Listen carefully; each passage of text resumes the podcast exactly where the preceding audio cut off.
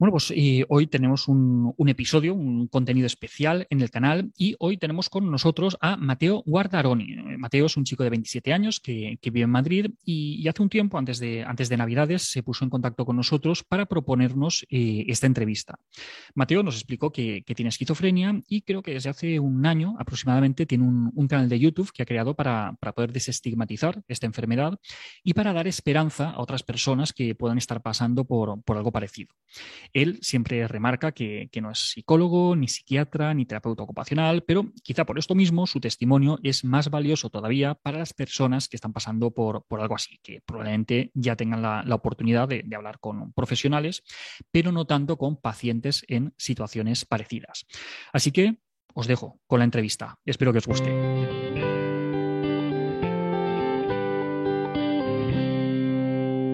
Bueno, pues sí, Mateo, lo primero, darte las gracias por, estar hoy con nosotros, por, y por, tu ofrecimiento ¿no? para, esta entrevista que desde que nos lo propusiste nos pareció una, una idea fantástica. Hemos, hemos estado viendo un montón de, vídeos de, tu canal, hemos estado viendo tu, tu página web y bueno, insisto, agradecerte que, estés aquí con nosotros y más que presentarte yo, a mí me gustaría que, te presentaras, ¿no? Que, nos cuentes quién es Mateo Guardaroni. O sea, ¿quién eres, Mateo? Cuéntanos, ¿qué, haces tú por aquí? ¿Quién, ¿Quién eres? Bueno, yo me llamo Mateo Guardaroni y soy un chico de 27 años. Actualmente, bueno, está trabajando de, chico de mantenimiento en un instituto y eh, soy una persona que le gusta el fútbol, le gustan los deportes de contacto y hablo dos idiomas debido a que he vivido 13 años en Italia y he vivido 13 años, eh, bueno, he vivido 15 años ya en Madrid, vivo 15 años en Madrid. 15 años. Eh, mi familia está compuesta por una hermana y un hermano más pequeños. O sea, sois, tres. Somos tres, somos tres. Y mi madre vive en Alicante Vivo en Madrid y mi padre, eh, separado de mi madre, pues vive en Roma. Además, eh, actualmente digamos que estoy un poco dejado por el deporte, pero vamos, eh, estoy en ello en recuperarme, de volver a hacer deporte. Muy bien. Y nada, me encanta la música, la música rap. Muy bien. Y, también además, bueno, me, me gusta hacer vídeos sobre mi diagnóstico, ya que tengo esquizofrenia.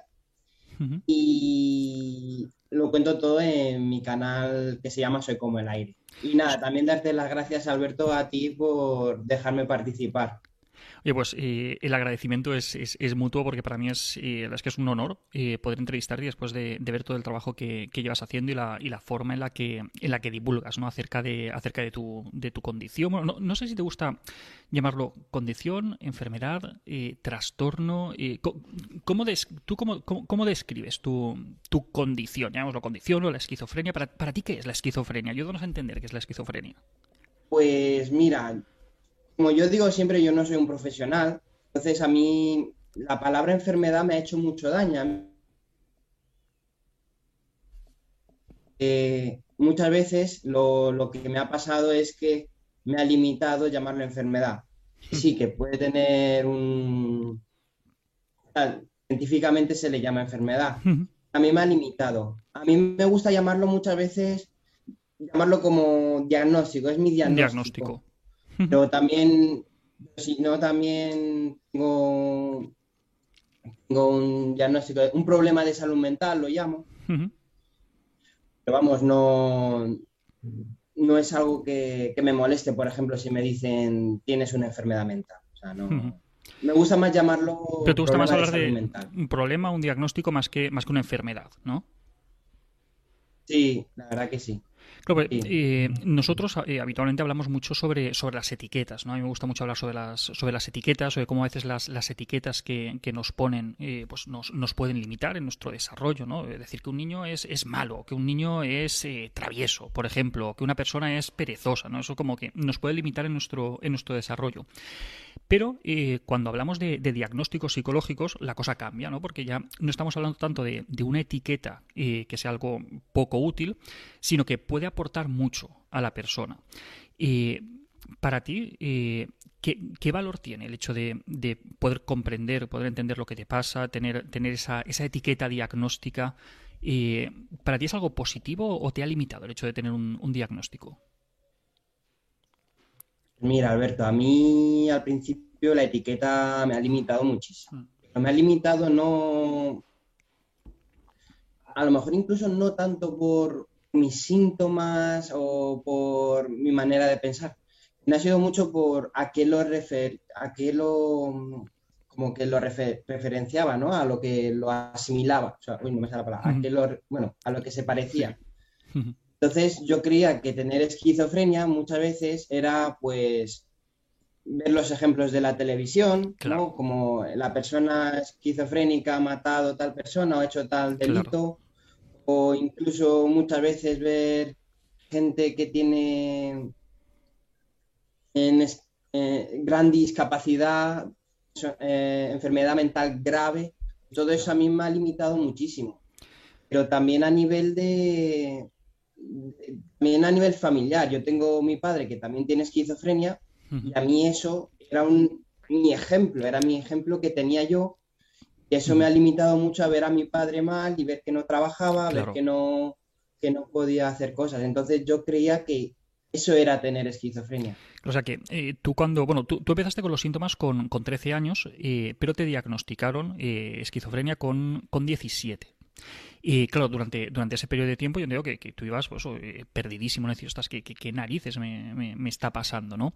Y por lo que estás comentando, parece que, que al principio el, hecho del diagnóstico para ti te sentó como, como un jarro de agua fría, ¿no? Porque tú veías el, el ejemplo en tu padre, que, que él está fastidiado por, por culpa de la, de la esquizofrenia, y el tratamiento mediático que muchas veces se, da a los trastornos eh, mentales, a la esquizofrenia en particular, ¿no? Lo que tú decías, pues un tío con esquizofrenia se ha cargado a fulanito, ¿no?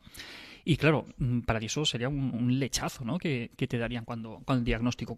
Cuéntanos un poco, ¿cómo, cómo fue para ti el, tema del diagnóstico? ¿Cómo, ¿Cómo, te lo dieron? ¿El tema de tu profe que, te ayudó? Cuéntanos un poco eso.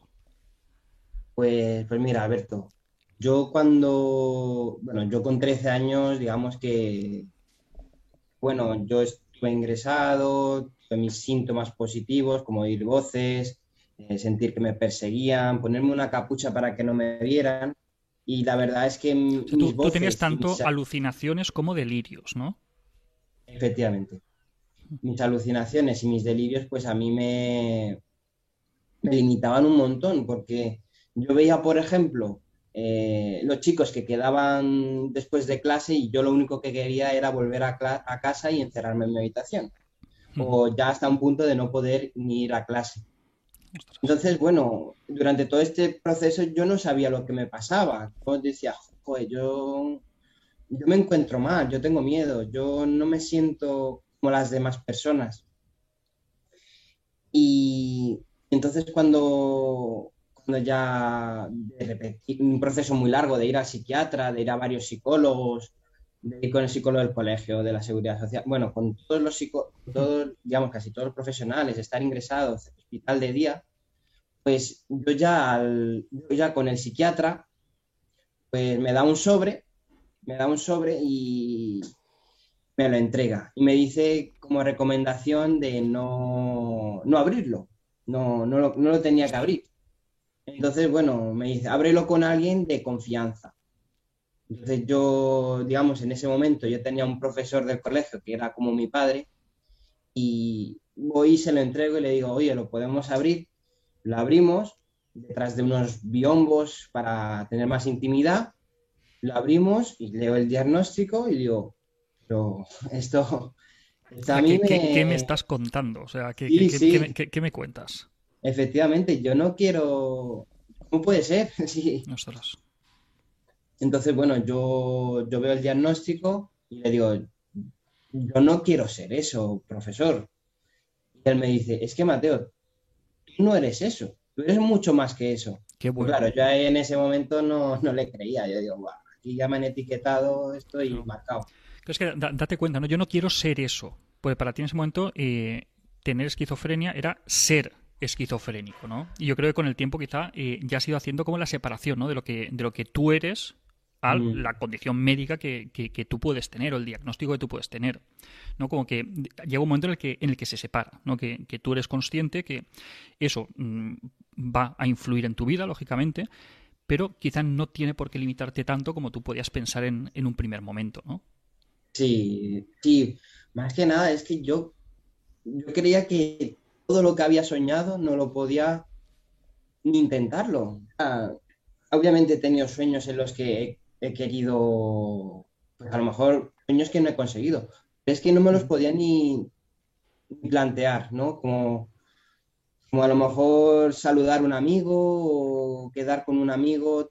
Eran todas cosas que yo, sinceramente, tener esa etiqueta y haber leído eso, digo, a mí esto me, ha cortado la sala, yo ya no soy persona. Claro.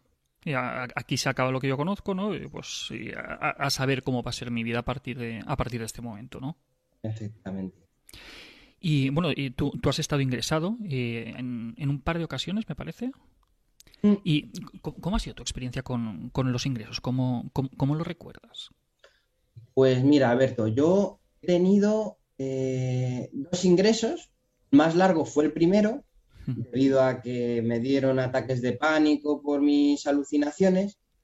La verdad es que lo, lo pasé muy mal en el hospital. Se tiene que pasar fatal, ¿no? En, esa situación. Es que, la gente, no sé lo que se imagina, pero es, es que yo cuando estuve ahí le dije al enfermero, es que esto parece, no, al psiquiatra, que venían cada semana, es que esto parece una cárcel.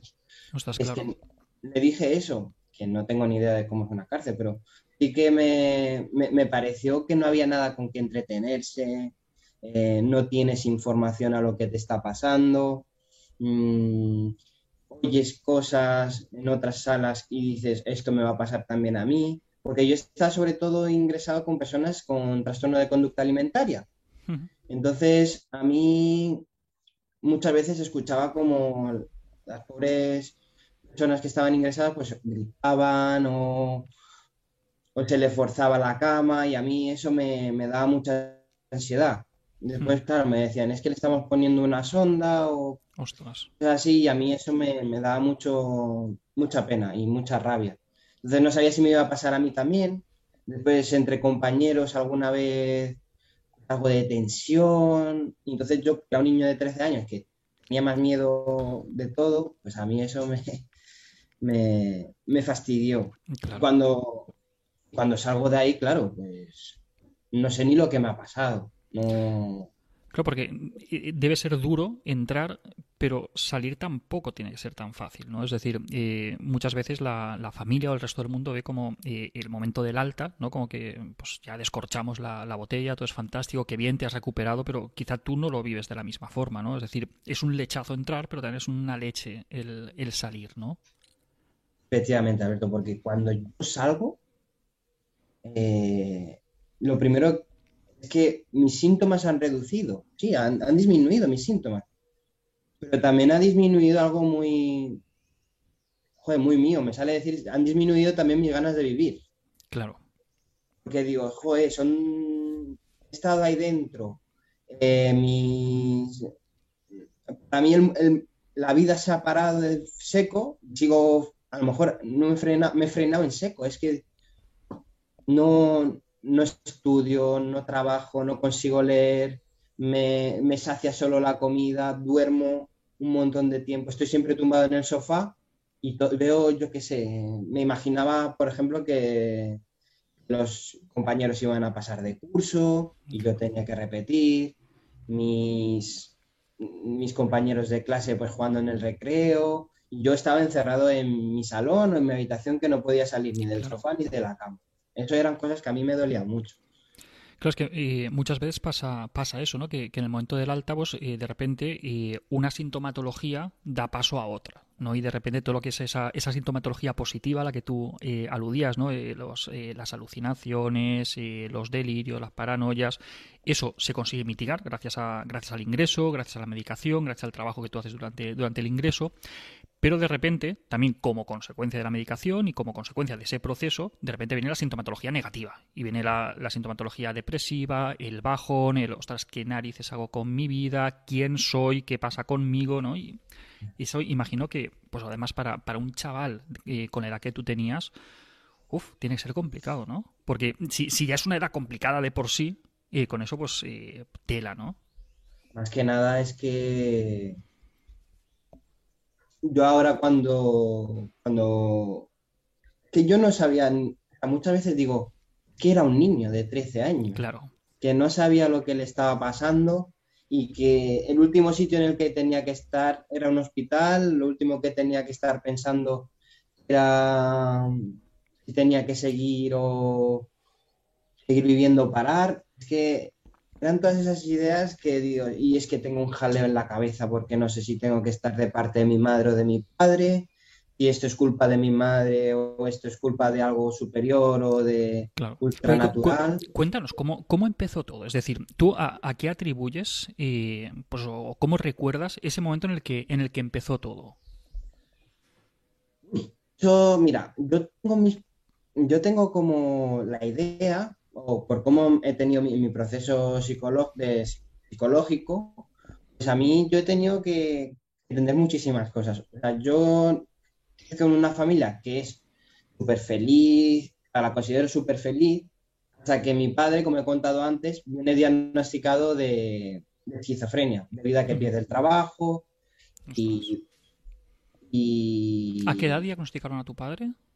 Pues mi padre, mira, Alberto, mi padre le diagnosticaron hace no mucho, pero porque no quiso tratarse. Ostras. No quiso tratarse, mi padre. Mi padre no quiso tratarse y darle un diagnóstico fue muy complicado. Entonces, bueno, ahora sí tiene también el diagnosticado esquizofrenia paranoide, pero sí que tardó muchísimo. De hecho, yo cuando crezco con mi padre, eh, sufro momentos de violencia, momentos de, muchas cosas que no entendía. Entonces yo lo que, lo que me han dicho, y yo también lo siento, es que me hago cargo de mi padre. Me hago cargo en el sentido, eh, no cuento nada de lo que le pasa a mi padre porque creo que se lo van a llevar, no cuento nada de mi padre porque es mi padre. Tú te sientes responsable de, de, él. Me hago muy responsable de mi padre. Pero ya cuando eh, digamos, mi padre no, digamos, no, maneja o no controla que tiene una familia, bueno, no es consciente de que tiene que mantener una familia, de que tiene que estar tranquilo, le veo salir por la ventana, le veo hablando solo, son cosas que a mí me impactan mucho. Entonces, bueno. Te, pregunto otra vez, ¿y, en ese momento tú qué edad tenías? Pues claro, no, no es lo mismo que tú veas a tu padre en esas condiciones teniendo 30 años que teniendo ¿Cuántos tenías? Yo en esa edad, la edad en la que mi padre está, fastidiado eran 10, 11, 12 y 13. Flipa, flipa. Era muy pequeño. es que tú ahí, los recursos que tú tienes para, gestionar esas situaciones que, que no, es que tú ahí tienes que estar en el parque, tienes que estar liándola con tus colegas, tienes que estar jugando a fútbol, ¿no? Y no viendo a tu padre cómo se, se, está derrumbando, ¿no? Mm. Y claro, a mí cuando venía al colegio y, no sabía ni lo que decía, yo tengo un recuerdo, Alberto, que era eh, los profesores que me quieren ayudar para que siga estudiando y mi padre diciendo, ¿pero queréis hacerle repetir cursos, sí o no? Y era algo a mí que me, dolía muchísimo, porque los profesores me ayudaban, no me, me aportaban, me intentaban apoyar en los estudios y mi padre lo único que quería parecía que era pues que fuera niño para siempre o que me quedara con él toda la vida o que no me hiciera grande, parecía. Y nada, mis profesores ya solían algo de que yo decía, tiene depresión, no sé lo que le pasa. Si tú lo, lo, justificabas, intentabas explicarlo, pero tú veías que, algo estaba, estaba pasando ahí. Mm, sí. Y, poco después empiezas tú con, con síntomas.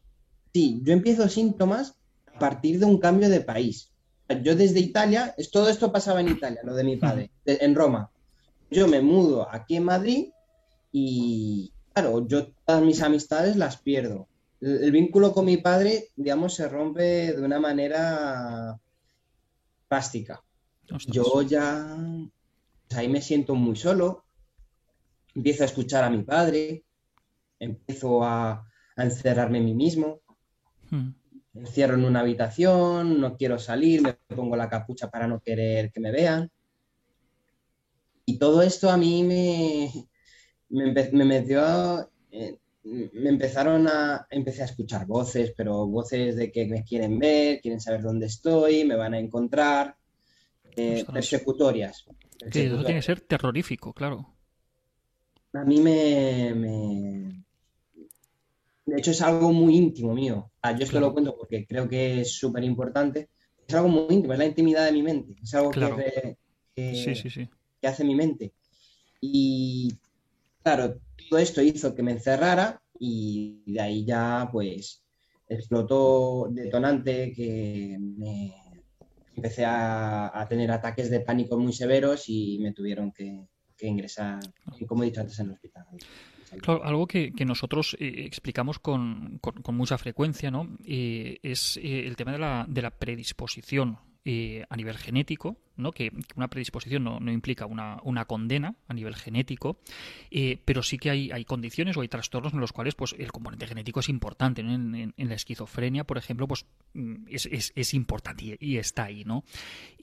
pero claro, no, no basta con tener esa, esa predisposición a nivel genético, sino que luego tienen que haber como unos activadores a nivel ambiental, que en tu caso fue todo el estrés derivado de, la enfermedad de tu padre y sobre todo el cambio de, el cambio de país. ¿no? Eso fue como como la, la, mecha ¿no? que, se prendió y al final acabó desencadenando el, el, resto, de, el resto de síntomas. No, no, es que cambiar de país te generara todo eso, ni tampoco el tema de tu padre, sino que es, una combinación entre, por un lado, la, la, vulnerabilidad a nivel, a nivel genético y, por otro lado, eh, el, el, desencadenante a nivel, a nivel ambiental. ¿no? Eh, pues claro, eh, algo nosotros trabajamos mucho con, niños, con, familias. Yo que, que, no nos cansamos de, insistir es, la importancia ¿no? de, la estabilidad ¿no? para, para un crío. ¿no? cómo a veces no, no, somos conscientes de cómo un, cambio de cole, ¿no? un cambio de, residencia, una, una, separación, cómo, cómo puede afectar. Obviamente eso no quiere decir que, tu hijo eh, vaya a brotar por culpa de todo eso, pero sí que es, es, un estresor para, para, un crío y tú eso lo viste con, con, con mucho estrés, ¿no?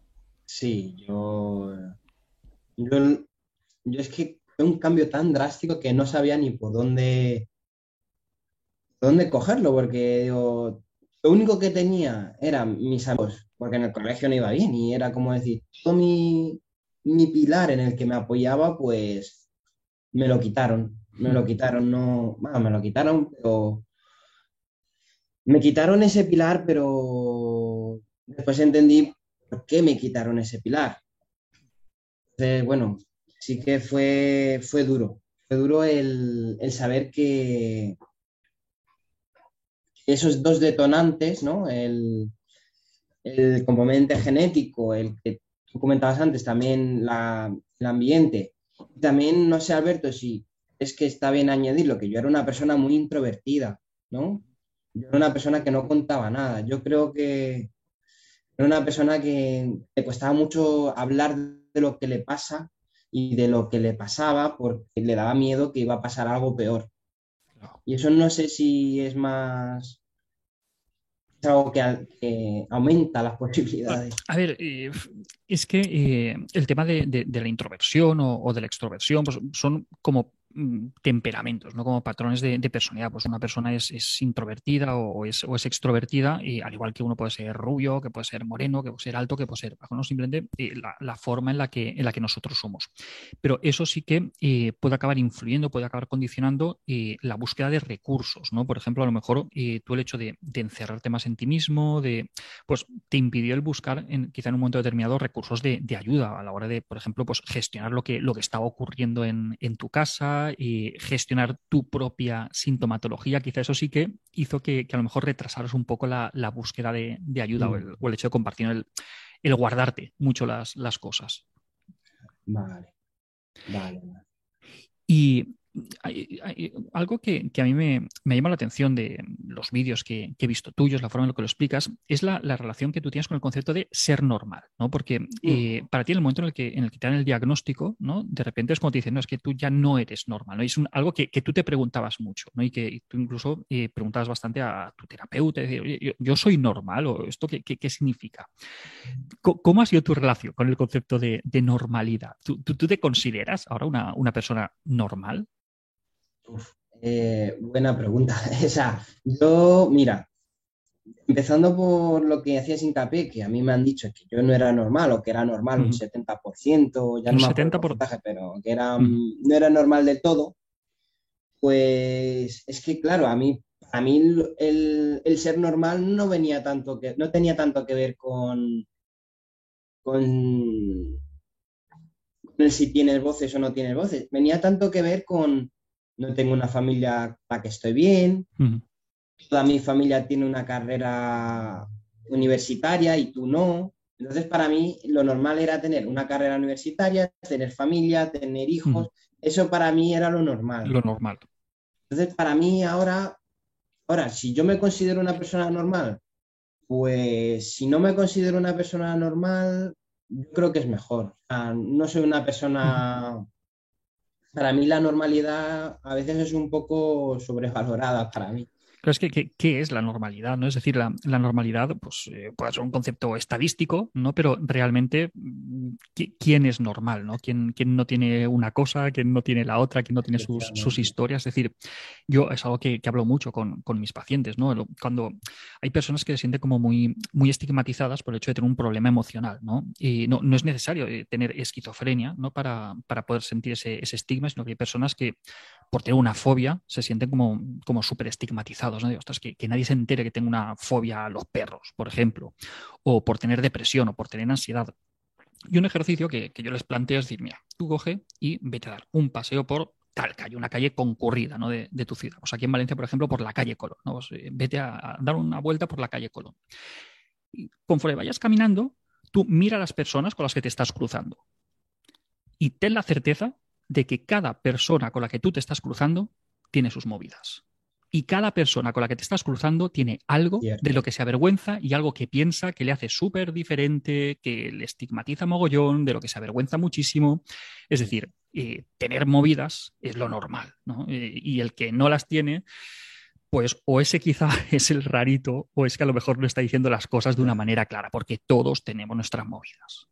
Claro, yo es que creía que, es que también, a ver, también creo que algo que me complicó a mí es que yo creía que era el centro del universo. Eso ya a nivel un poco delirio. Sí. Yo creía que era, estaba al centro del universo, que, era mi película, yo era el protagonista y solo esto me pasaba a mí. Eso era algo que a mí un poco me, me frenaba. Después, claro, cuando, cuando digamos voy, voy mejorando, me sale decir, pues sí que me hago, sigo un poco ponerme en la piel también de los demás, en decir, oye, eh,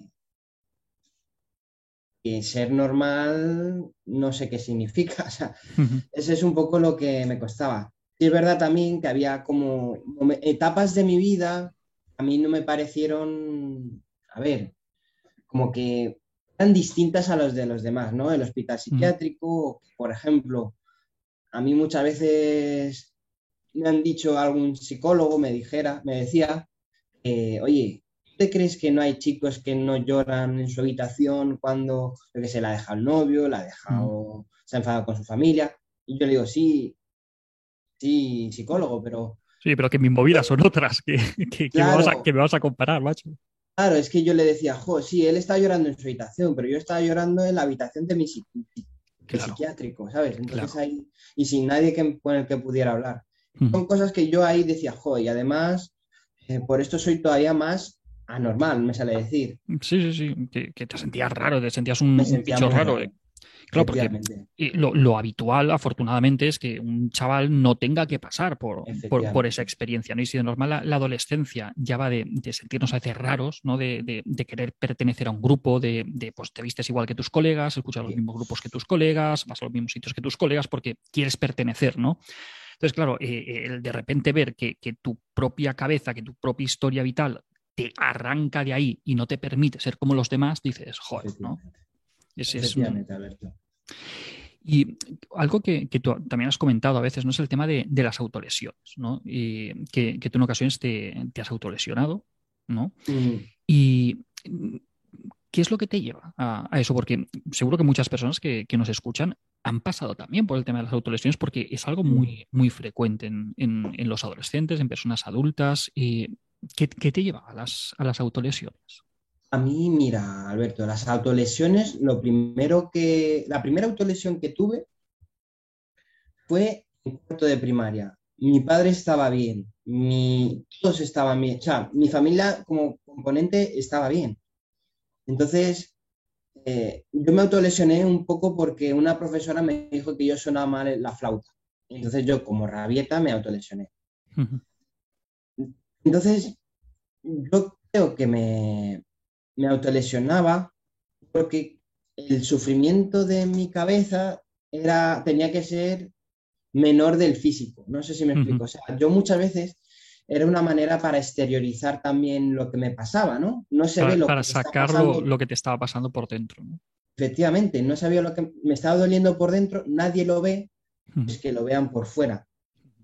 Eh, era un poco para exteriorizar, también como una llamada de atención, también yo creo, para ver hoy, ayudarme. También tenía una parte de,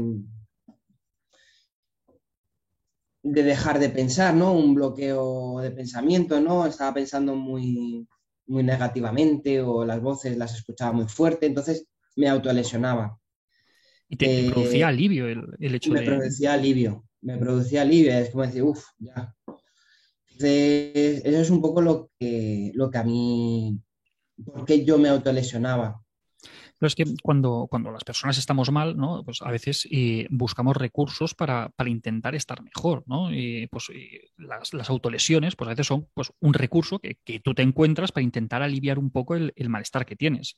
Y otras personas pues se encierran en, sí mismos. Otras personas, por ejemplo, pues quizá beben o, se drogan, ¿no? Es decir, son como intentos fallidos de, conseguir estar bien, ¿no? Y decir, pues, pues voy a intentar algo para, para, poder estar, para poder estar mejor, ¿no? Y claro, mencionamos el tema de, las drogas, ¿no? Eh, como, como, otro, como un, otro recurso fallido ¿no? Eh, a la hora de, poder estar, de poder estar mejor. Y un, un vídeo que, que, me ha gustado especialmente, porque creo que es muy importante ¿no? mencionar el tema del alcohol y de, y de, otras drogas, es en el que, en el que hablas sobre esto, y que tú comentas que, has evitado las, las, drogas y que eso ha sido algo muy, muy positivo para, para ti, ¿no? Para, para, tu recuperación, mm. pero que con el tema del alcohol la cosa como que, como que es más chunga, ¿no?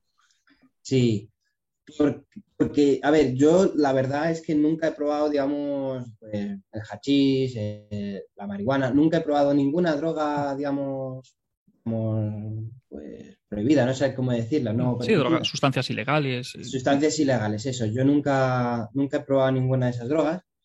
Y la verdad es que yo creo que para mi, mi recuperación ha venido súper bien.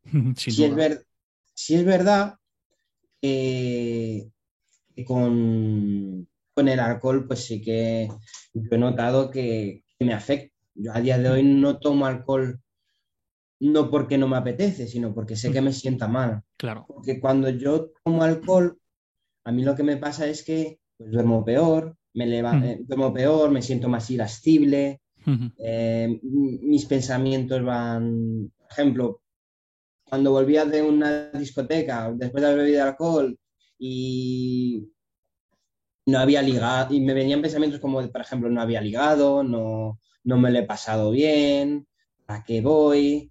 Eh, no vas a encajar. Eran todos pensamientos que me venían porque no sé si era por culpa del alcohol, pero sí que yo creo que no me dejaba hacer una parada de decir, oye, dices, uy. Sí, claro. Entonces, claro, me, me metía cada vez más dentro. Y eso, cuando llegaba a casa, pues no conseguía dormir bien. El día siguiente me despertaba completamente pues enfadado porque no había dormido bien y, entonces, claro, ahí pues se detonaban peleas o, situaciones incómodas. Claro, pero es que en la sociedad en la que estamos, no beber es chungo. Me refiero, y yo, yo, por ejemplo, no, no bebo, no, no tengo ningún problema con la vida, pero hace muchísimos años que no bebo, pues porque no bebo, ¿no? Y, pero es que tienes que dar mil y una explicaciones para, para justificar que, que, no bebes. Es decir, no, no, que no me ponga, que no bebo, que, y ostras, pero ¿qué te pasa? ¿Te estás tomando? No, no, es que, es que no bebo, ¿no? Es, como que, que es, es, muy difícil alejarte de, de, la bebida, ¿no? Todo lo celebramos eh, bebiendo, descorchando, es, complicado. Que, es que a mí, por ejemplo, muchas veces es que me siento como, como obligado a decir por qué. Y no creo que tenga la, la, la obligación de decirlo porque muchas veces la, primera cosa que me sale decir es por un problema de salud.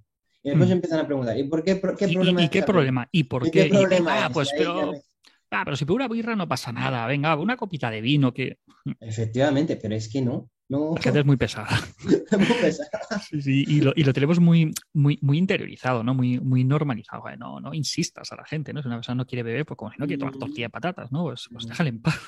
Y después te consideran aburrido, pero bueno. Sí, sí, sí, pero eso es, es, es, así, ¿no? Tenemos, tenemos muy normalizadas ciertas drogas. Mm y, afectan, ¿no? Y, personas pues, a las que afectan, porque, claro, ahora, ahora, hablaremos ¿no? sobre el tema de, tratamiento, de psiquiatras, de, medicación, pero entiendo ¿no? que, algo que, tú cuidas y que tú te valoras mucho es el tema de la estabilidad, ¿no? de, evitar aquellas cosas que, puedan inducirte ¿no? una ruptura en, la estabilidad, porque para ti eso es, vamos, la, la, salvaguarda de, tu equilibrio, ¿no? de, estar bien. Sí, sí, porque una cosa que me ayuda mucho a estar, estar estable, bueno, la medicación a mí me ayuda, por lo menos. Al principio sí que era muy sedante, muy limitante, ¿no? Me, dejaba un poco yogi, no, drogi, perdón, un poco drogi, me dejaba, me dejaba muy aturdido, no... Pues me quedaba tumbado todo el día, vamos. Pero luego sí, cuando ya me, me bajaron la medicación, o a lo mejor me salió esas ganas de hacer cosas, con la terapia, los amigos que me llamaban, pues haciendo esas cosas, con apoyo sobre todo, pues yo consigo hacer cosas. Pero ahora mismo una cosa que a mí me mantiene súper,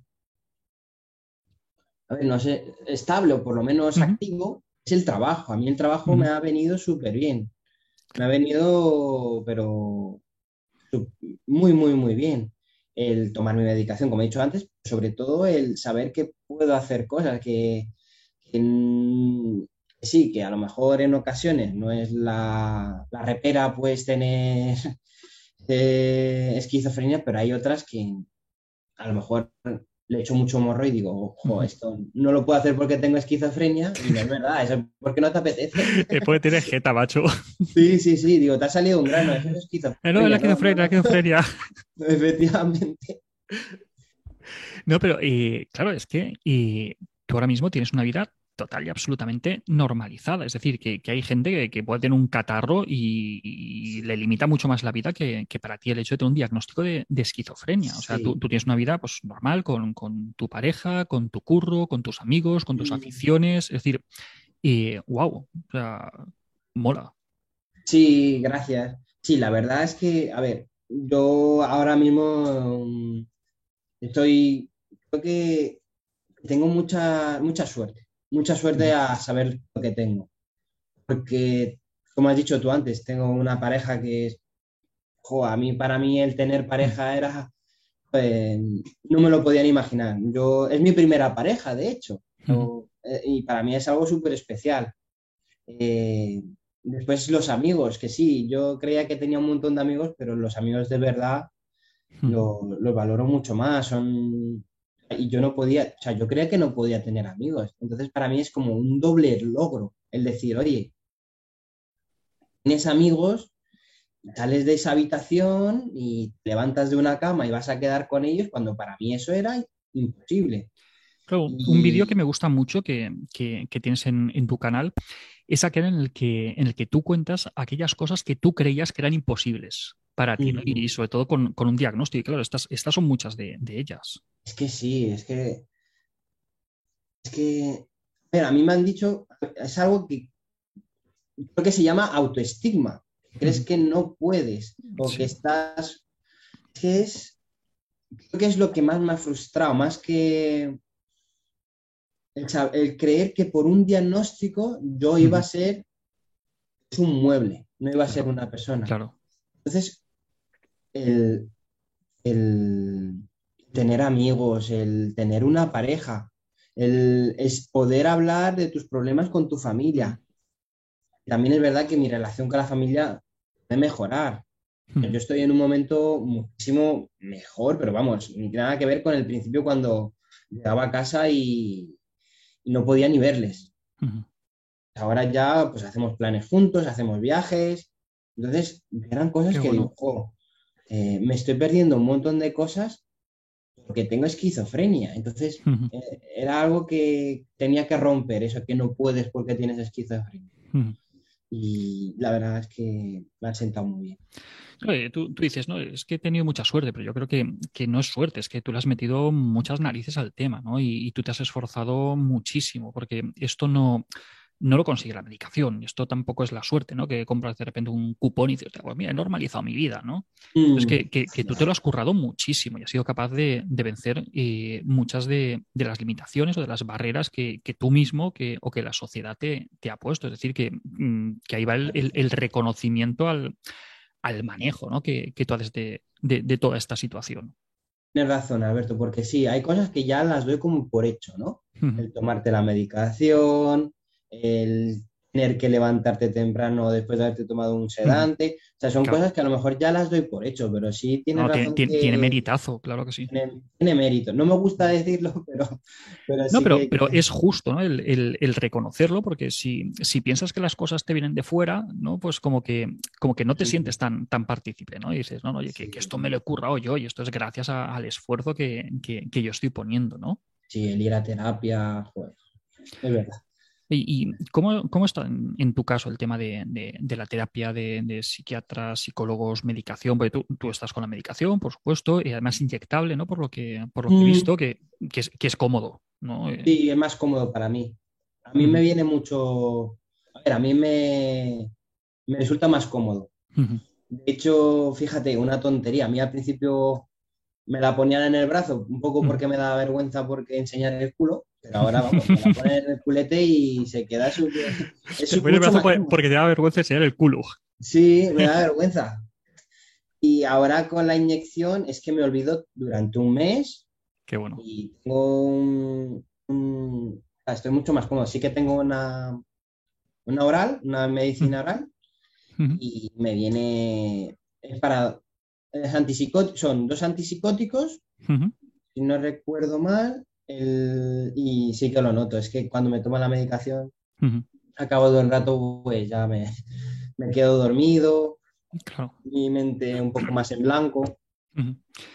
No, pero por lo que, por lo que veo y por. A ver, yo hablo con muchas personas que, están medicadas, ¿no? Y, simplemente hablando contigo veo que, la medicación la tienes súper bien ajustada, porque es que se te ve súper súper despierto, con una velocidad de reacción brutal. Es decir, que, mm, si no lo dices, eh, nadie se daría cuenta que, estás tomando medicación. Y esto hemos empezado a grabar a las 10 de la mañana, es decir, que no es que hayamos empezado a, mitad tarde, ¿no? Es decir, que, que, se trata que, tienes una medicación como muy, muy bien ajustada. No, sé si, si has tenido muchas idas y venidas ¿no? con, con la medicación, muchos ajustes, porque habitualmente suele ser como un tránsito, ni que a mm. veces desespera a la persona decir, Joder, es que cuesta ¿no? pillar el, punto a la medicación a veces. Sobre todo al principio, al principio tienen que dar con ella y yo creo que me sale decir, cuanto más medicación mejor, que esté tranquilo. Me sale decir, ¿no? Eh, sí, yo he tomado mucha medicación y la verdad es que me en ocasiones me ha perjudicado, ¿no? O sea, el, el estar tan sedado, el tener tanto sueño, mm. el tener tan pocas ganas de hacer cosas, pues me ha, hecho mucho daño. Ha habido momentos incluso en el que eh, es que me, costaba hasta levantar un brazo. Claro. es que parece una tontería, pero es que era levantar un brazo y decir, ¡buah, estoy cansado! No, pero y, es que llega un momento en el que dices como, como si tuvieras que elegir, ¿no? O, que se me vaya la pinza o estar medio sopas, ¿no? Entonces, pues, ¿qué, qué, quieres? ¿Susto o muerte, no? Sí, sí, sí. O, es como, como estar activo o estar mm, sopa. claro, claro.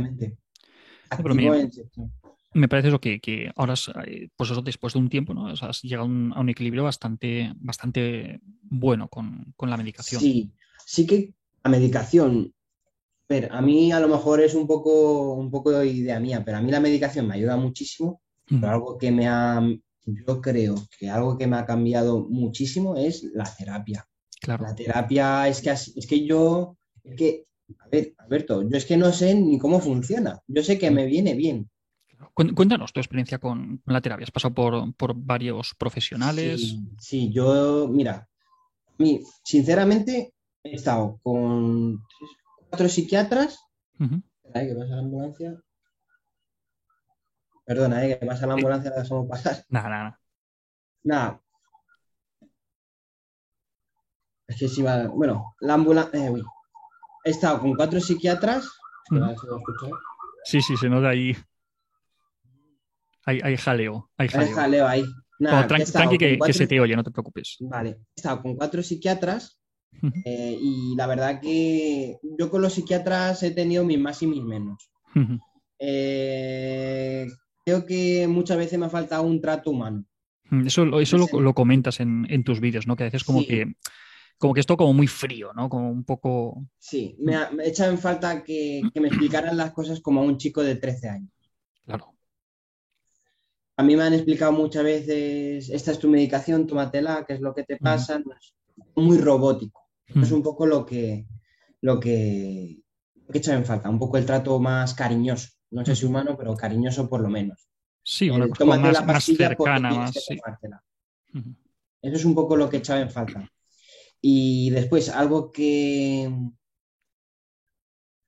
sí que me ha aportado muchísimo es que, pues, por ejemplo, el psiquiatra con el que estoy ahora es una persona muy mayor eh, y tiene un montón de conocimientos y da con la me ha dado con la medicación.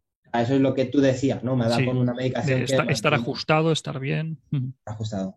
Después, con los psicólogos, yo empecé con yo- mi primer psicólogo, una psicóloga fue y era un poco saber lo que me pasaba, hablar y sí que me, joder, me... El simple hecho de, de apoyarme la mano en el hombro ya era como Ujú. algo de decir, es algo, ¿no? Ya no es como el psiquiatra que tengo que estar ahí y obedecer, Estás aquí, yo, estás arriba y yo estoy abajo, entonces, aquí ya como que podía hablar de mis cosas. Y con el psicólogo, digamos, con el que estuve más tiempo, fue un, un psicólogo del colegio y la verdad es que fue como un hermano. Era, era un hermano, era... Muchas veces yo tenía problemas en casa y me daba la mano. Ah, me echaba una mano increíble. Qué guay. Me sentía súper súper acompañado. Lo que no tenía en casa lo tenía un poco con él y el profesor. por así Pero es que eh, a lo largo de diferentes puntos ¿no? de, de- de tu, de tu vida, ¿no?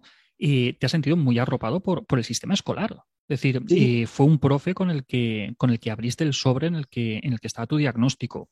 Ha sido un psicólogo escolar el que, el que te ha acompañado en muchos, en muchos momentos. Yo creo que, que eso es algo que, que va a alegrar mucho a las personas que nos están escuchando, que están en el ámbito educativo, para, para ser conscientes de- del papel tan importante que tiene en la vida de, de los chavales. ¿no? Es decir, no es aprender lengua, mates y sociales. Es que son una parte eh, muy importante de, de la vida, que, que nos da estabilidad en momentos en los que a lo mejor no la podemos obtener por, por nuestra, por nuestra familia. Eh, necesitamos esa, esa referencia externa, ¿no? ese, ese apoyo de, de fuera.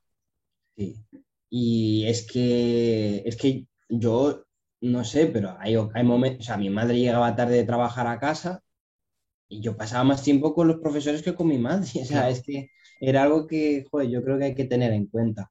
Ujú. Y volviendo a la terapia, una cosa que, algo que tuve que romper con la terapia yo fue un poco contar un poco, aunque me diera vergüenza, aunque me parecía descabellado, aunque me pareciera eh, súper raro contarlo. Claro. Parece una tontería, pero a mí, por ejemplo, el simple hecho de contar eh, había visto una persona que cojeaba que eso me pasaba a mí y que, me, y que yo me hubiese quedado en silla de ruedas, el simple hecho de mirar a esa persona, pues contarlo a mí me parecía descabellado. O pensar que, sin, que me ponía como... O pensar que los carteles publicitarios estaban dirigidos a mí, pues eran cosas que tenía que contar porque me da vergüenza.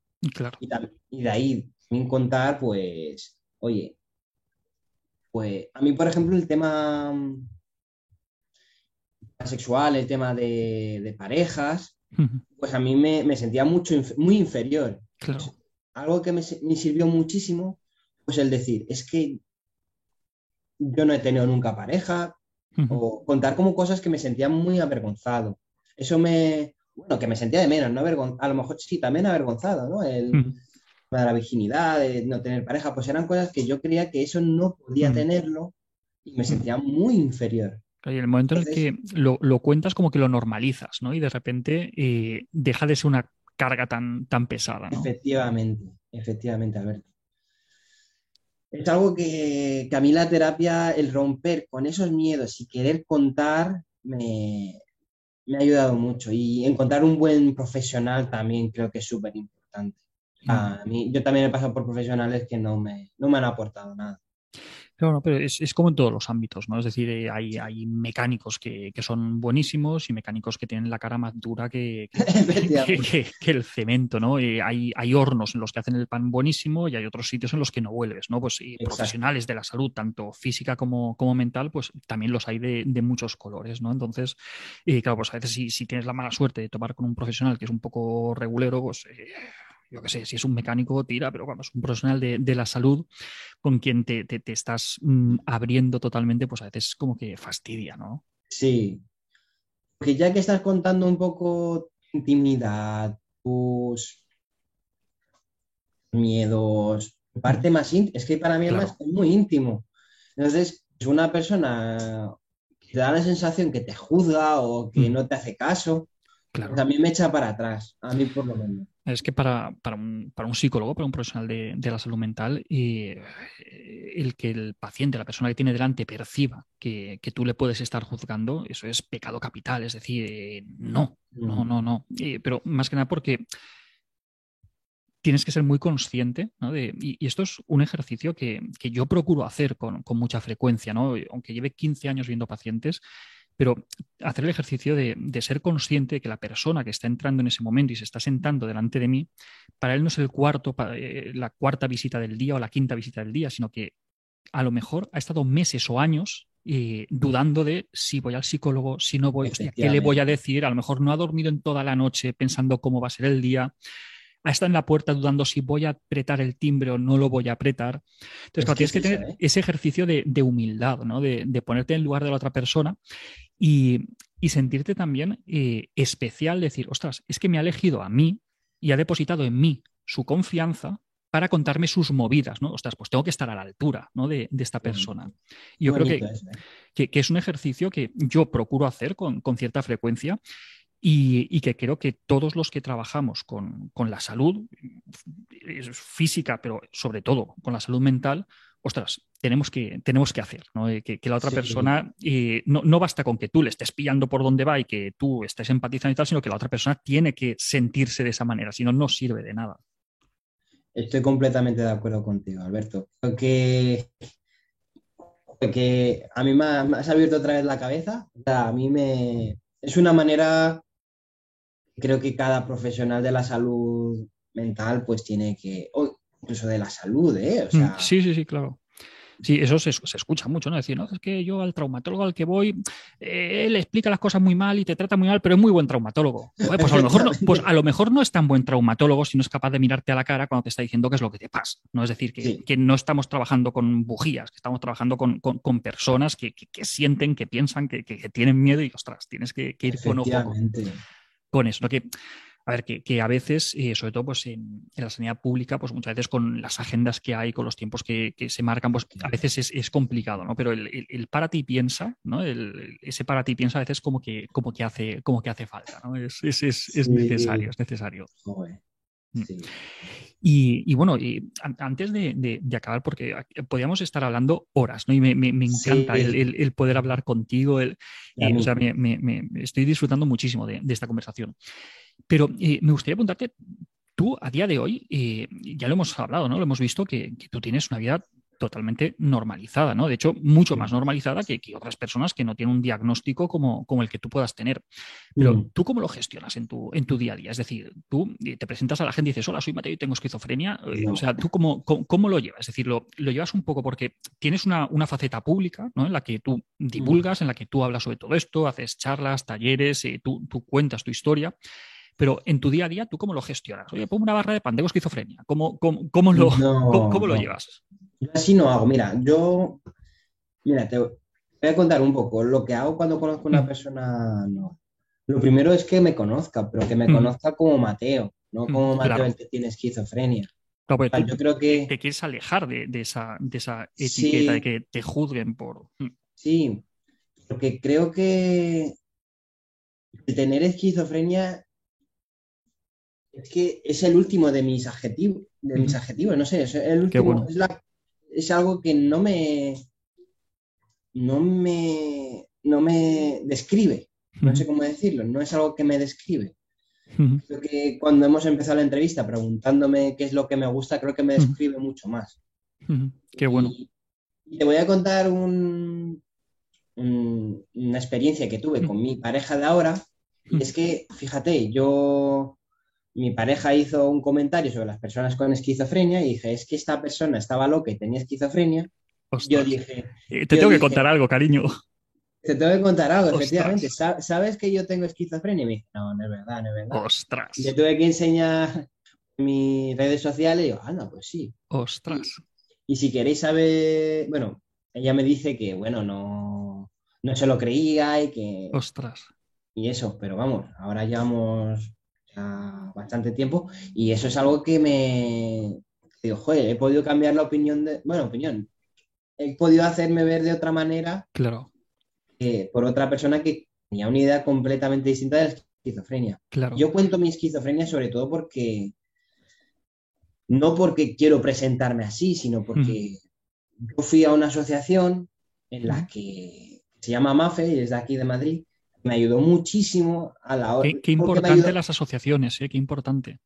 Sí, es que fue algo que me ayudó muchísimo porque yo conocí otra gente claro. que había estudiado, que había tenido amigos, pareja, estudios, y eran cosas que yo no me las podía imaginar y esas personas la habían conseguido con esquizofrenia. Entonces yo digo, joder, ¿por qué no lo puedo hacer algo, aunque sea, yo creo, como decir, menos, menos cara a cara? ¿Por qué no lo puedo hacer yo por aquí? Entonces eso es un poco lo que...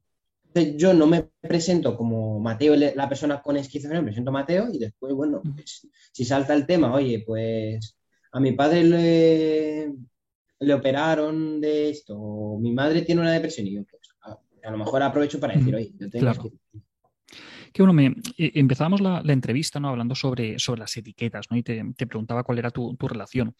Y me encanta ver eh, cómo has sido capaz de, gestionar esta, esta, etiqueta diagnóstica, porque por un lado eh, has sido capaz de, aprovecharte de lo bueno de, poder tener una etiqueta diagnóstica, ¿no? El, comprender qué es lo que te ocurre, el buscar los recursos, el, poner en marcha las estrategias para, poder estar bien, para tu medicación, es decir, esa es la, parte buena ¿no? de, la etiqueta, decir, bueno, sé lo que me pasa y voy a ponerle solución.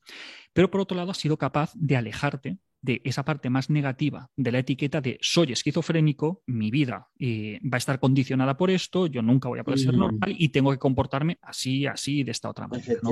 creo, creo que, que, has sido capaz y, eso mm, dice mucho de, de, ti, de tu esfuerzo y, y, de todo el trabajo que, que llevas de coger esa parte positiva de, la etiqueta diagnóstica, de, poder tener eh, todos esos recursos eh, a nivel asociativo, a nivel de dedicación, a nivel de terapia, de, día a día, pero eh, no cumplir con ese estereotipo ¿no? de, bueno, pues como yo soy esquizofrénico, pues tengo que comportarme como una persona esquizofrénica, ¿no? que a veces es, el peligro a veces de, los diagnósticos, ¿no? de, empezar a comportarte de acuerdo con, con, ese, con ese diagnóstico. Me, encanta cómo lo, cómo lo gestionas, vamos. muchas gracias, Alberto. Yo también, a ver, yo también siendo sincero, y hay momentos, hay días malos en los que pues no lo paso tan bien con ese diagnóstico. Muchas veces, como te contaba antes, a veces lo, lo relaciono, relaciono una cosa mala a la esquizofrenia. Pero es que también hay veces que es que digo, joe, la esquizofrenia para mí es algo genético, algo que me ha pasado, que me lo he tenido que mm. currar puede ser hasta un talento para poder comunicar. Entonces es algo que a mí me, en ocasiones es como algo malo, malo. Lo considero como algo que me perjudica, pero en ocasiones digo, fue, es un diamante en bruto para comunicar y explicar cosas. Entonces es un poco lo que, lo que intento hacer. Pues eh, de verdad, Mateo, eh, yo mm, eh, me, ha, encantado poder estar hablando contigo y, de verdad, pues no me gustaría acabarnos sin, sin agradecerte la, valentía que, supone el, exponerte como, tú lo estás haciendo y, dando el, ejemplo con tu propia historia para, para, muchas personas, para muchas familias que a lo mejor se, se encuentran en una situación como la que, como la que tú estabas eh, cuando tenías 13, 14, 15 años, y están perdidos, y no, no encuentran referentes, no saben qué es lo que está ocurriendo y, tienen miedo. Entonces, creo que, que tu experiencia, tu, tu, historia de vida es, es, valiosísima y creo que es de una, de una generosidad brutal por, por tu parte el, el, compartirlo. O sea, creo que es valiosísimo tu, tu testimonio y que, pues, que, que, puede dar, como tú muy bien dices, eh, esperanza a personas que, que pueden estar en, en un momento complicado. De verdad, Mateo, eh, muchísimas gracias. Ha sido, ha sido un, un placer tenerte aquí. no sé si, si, si, te gustaría añadir algún, algún, mensaje, algún mensaje final. Sí, yo Alberto, bueno, lo primero darte las gracias, como me, me ha encantado también a mí la charla, que se me han puesto los pelos de punta por lo que me, ha, por lo que me has dicho, lo, me he sentido súper cómodo, o sea, muchas gracias de verdad y por darme este espacio. Y nada, me gustaría también como decir a las personas que a lo mejor tienen un familiar o tienen a alguien cerca que el camino es duro para recuperarse, lo que merece mucho la pena, es lo que quiero decir. Mm, a mí por lo menos me ha merecido la pena. Yo creo que de, todo lo que hemos hablado, y seguro que, a todos los que nos están escuchando, los que nos están viendo, y yo creo que, es un mensaje que, es segurísimo que, les ha llegado, el, que merece la pena y que, se puede, por supuestísimo. Mateo, eh, recuérdanos eh, cómo, localizarte, cómo, encontrarte, cuéntanos de, de tu canal, redes sociales. Bueno, yo me, bueno, me llamo en redes sociales, soy como el aire. Soy como el aire. Y mi, mi página web es www.soycomoelaire.com y después tengo un Instagram que también se llama Soy como el aire. Nada, a mí me, me encantaría pues poder dar charlas o poder hablar sobre mi experiencia. Pues Mateo, muchísimas gracias. Ha sido un placer enorme y seguro que volvemos a coincidir. Muchísimas gracias. Muchas gracias, Alberto.